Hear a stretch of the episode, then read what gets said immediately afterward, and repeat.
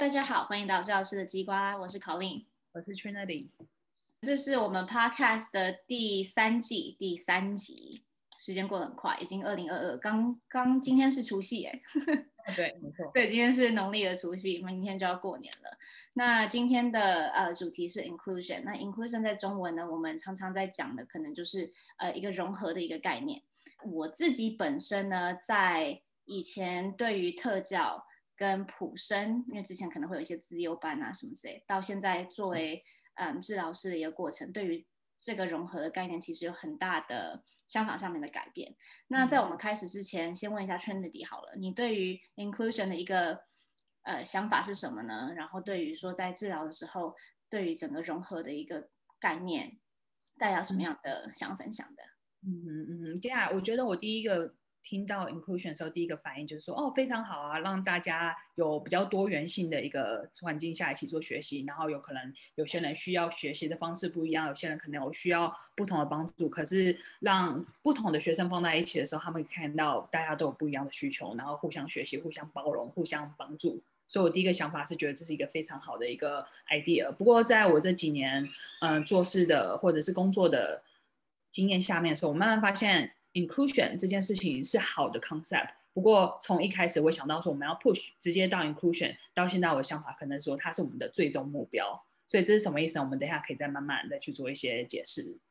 对，因为其实我们很常跟就是家长们做。呃，合作啊，或是在讲到一些治疗的过程。那其实家长最终的目标，都希望说，他们的小孩子如果今天有一些特殊需求的话，是可以到一个正常的环境跟大家做正常的一个互动。嗯、那其实每个人的，就像 Trinity 刚才，每个人的可能需求都不太一样。那今天呢，我们想要变，让它变成在一个 inclusive 的环境，就是一个融合的环境，其实是需要比较系统性的去去辅导他们，让他们可以在这样子的情况下。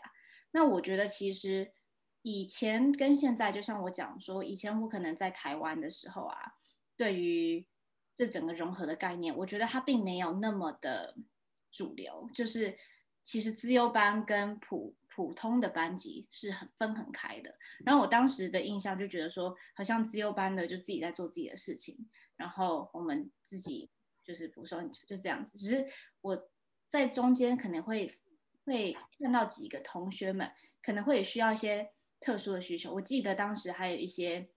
就是以前在可能国中的时候会有一些霸凌的情况出现。那这些被霸凌的孩子有一些，我现在回想，可能就是有一些在，嗯，也不算是完全是资优生，但是可能在某一些情情况里面会需要一点辅助，所以他们在一些社交的技能上面有点 awkward，有点尴尬。然后就会因为这样而被霸凌。然后我现在想一想，就是当时霸凌的情况跟呃他们这些学生所需要的一些帮助，并没有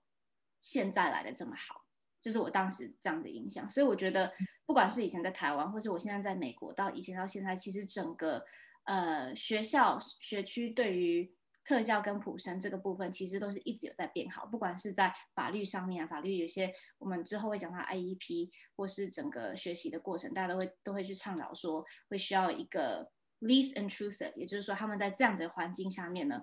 可以受到良好的帮助，但是也不会让他们可能配到不太适合的一个嗯环境跟族群里面这样子。嗯，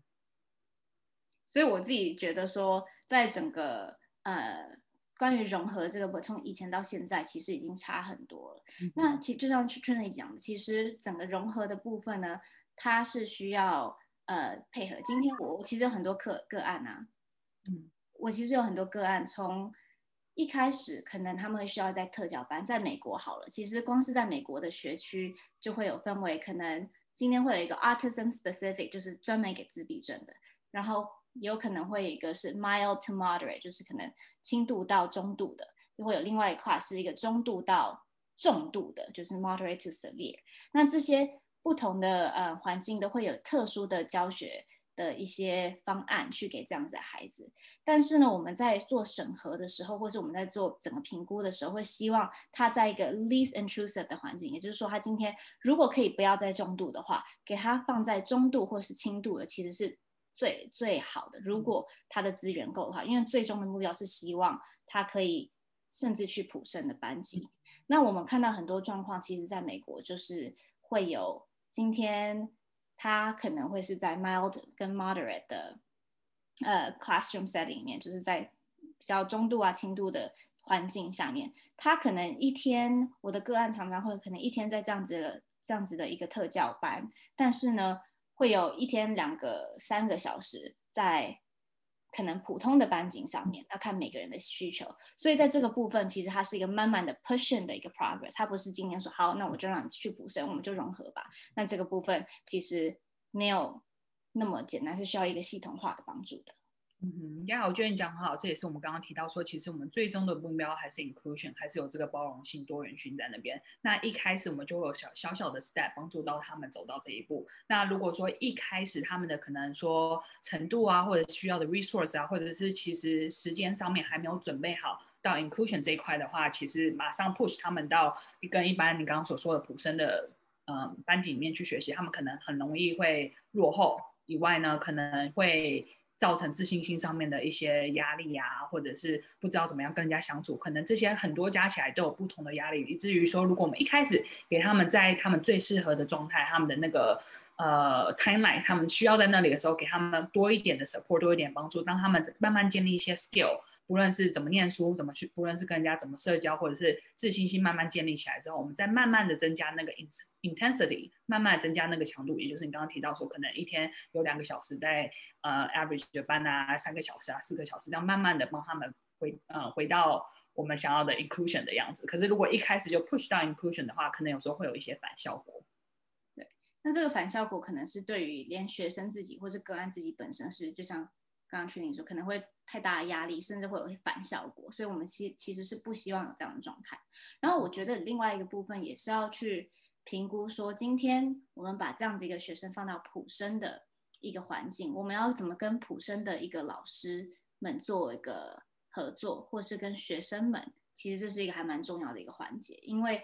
呃之后也会讲到嘛，因为我们常常在学区的时候都会有 IEP，那 IEP 这整一个 meeting 跟会议中呢。永远都会有一个特教的老师跟一个普生的老师。那普生老师的角色就是，就是让呃这整个团队知道说，在这样子阶级跟这样子年龄层的小孩子都在做什么。所以呢，我们在做一个调节的时候，会让他们让我们的可能有特殊需求的个案，慢慢可以到达适合他们，最后可以跟普生交交流的一个状态。所以我觉得在这个部分呢，其实普生的。普通班级的老师非常重要，因为如果今天真的要融合的话，会有需要一部分的配合。那这个配合也是会希望，像我常常不管是在学校，因为我们现在都在讲学校嘛，其实有时候在社会中，有些人会对于嗯特殊教育现在已经好很多，但以前会有一些刻板印象，那大家可能会不太会愿意去接受这个部分。那我觉得现在有越来越多的计划是让大家认比较认识什么是自闭症，今甚至是今天对于心理层面，可能以前忧郁啊，或是比较负面的情绪都是不不这么被接受的。但是现在的状况，大家都对于说我们可以敞开心胸跟大家讲说，我有躁郁的问题，我有焦虑的问题，这个可能不是这样讲偏了啦，但是这可能不是以前会 openly 讲的一件事情，但现在。对于这件事情，不管是心理层面或是特教的部分，比较去愿意去敞开心胸，这是因为呃社会的包容性比较大了一点点。那我觉得对于普通的呃不管是学生啊，或是整个社会中呢，包容其实是很重要的。因为有时候我们也会看到说，今天在飞机上面，今天在电影院，突然间有一个小孩子大哭大叫，我们之前会讲过嘛，突然闹了很大的脾气。那这个部分我们可能第一个不要去。去 judge，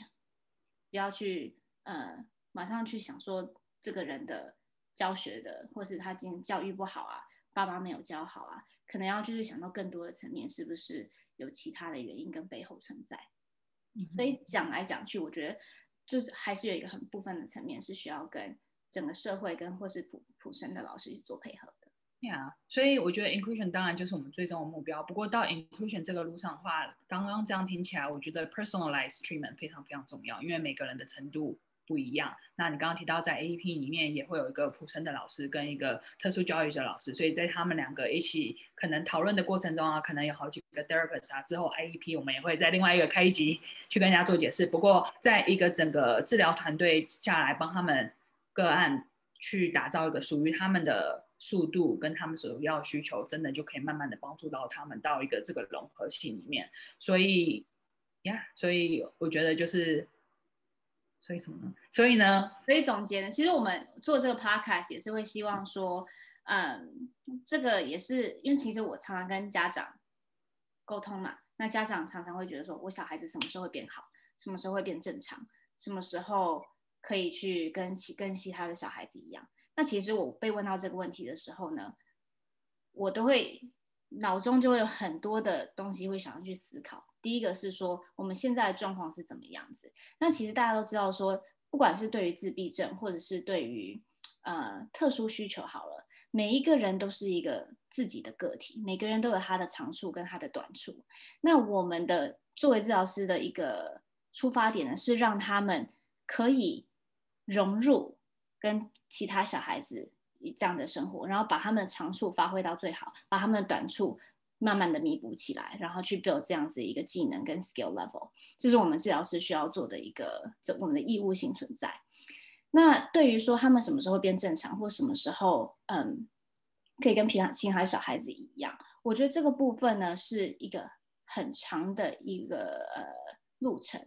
那这个每个人的速度不一样，也就是像刚刚 Tranny 说，我们在做治疗的时候都是个别化的，每个小孩子不一样。今天如果又包包含是有一些特殊需求或是自闭症，其实自闭症到现在都是呃有还是有很多不知道的一个层面在，因为自闭症实在是很广，我们有一些重比较可能。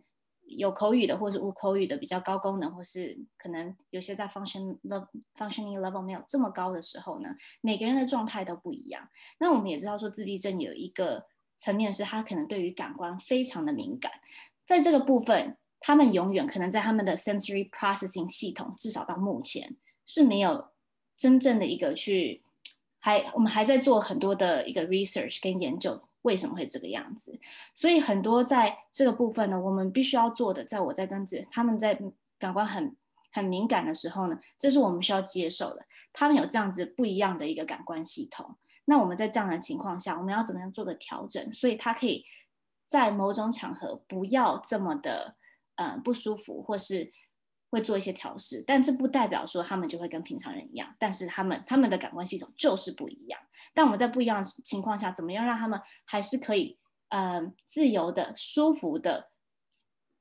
适当的融入这个社会中？其实我们身边的朋友也有很多人觉得说，我为什么一定要跟着主流走？我为什么一定要就是融合社会？因为我觉得这个东西是一个很抽象的概念。但是我最终的目标对个个案来说呢，其实就是希望说他们可以。嗯，有机能的，然后呢，可以有自理的方式，让让可以跟这个社会一起，至少在这个社会中可以生存啦。基本上就是这样子，至少跟这个社会有个连接，可以自主自己这样子。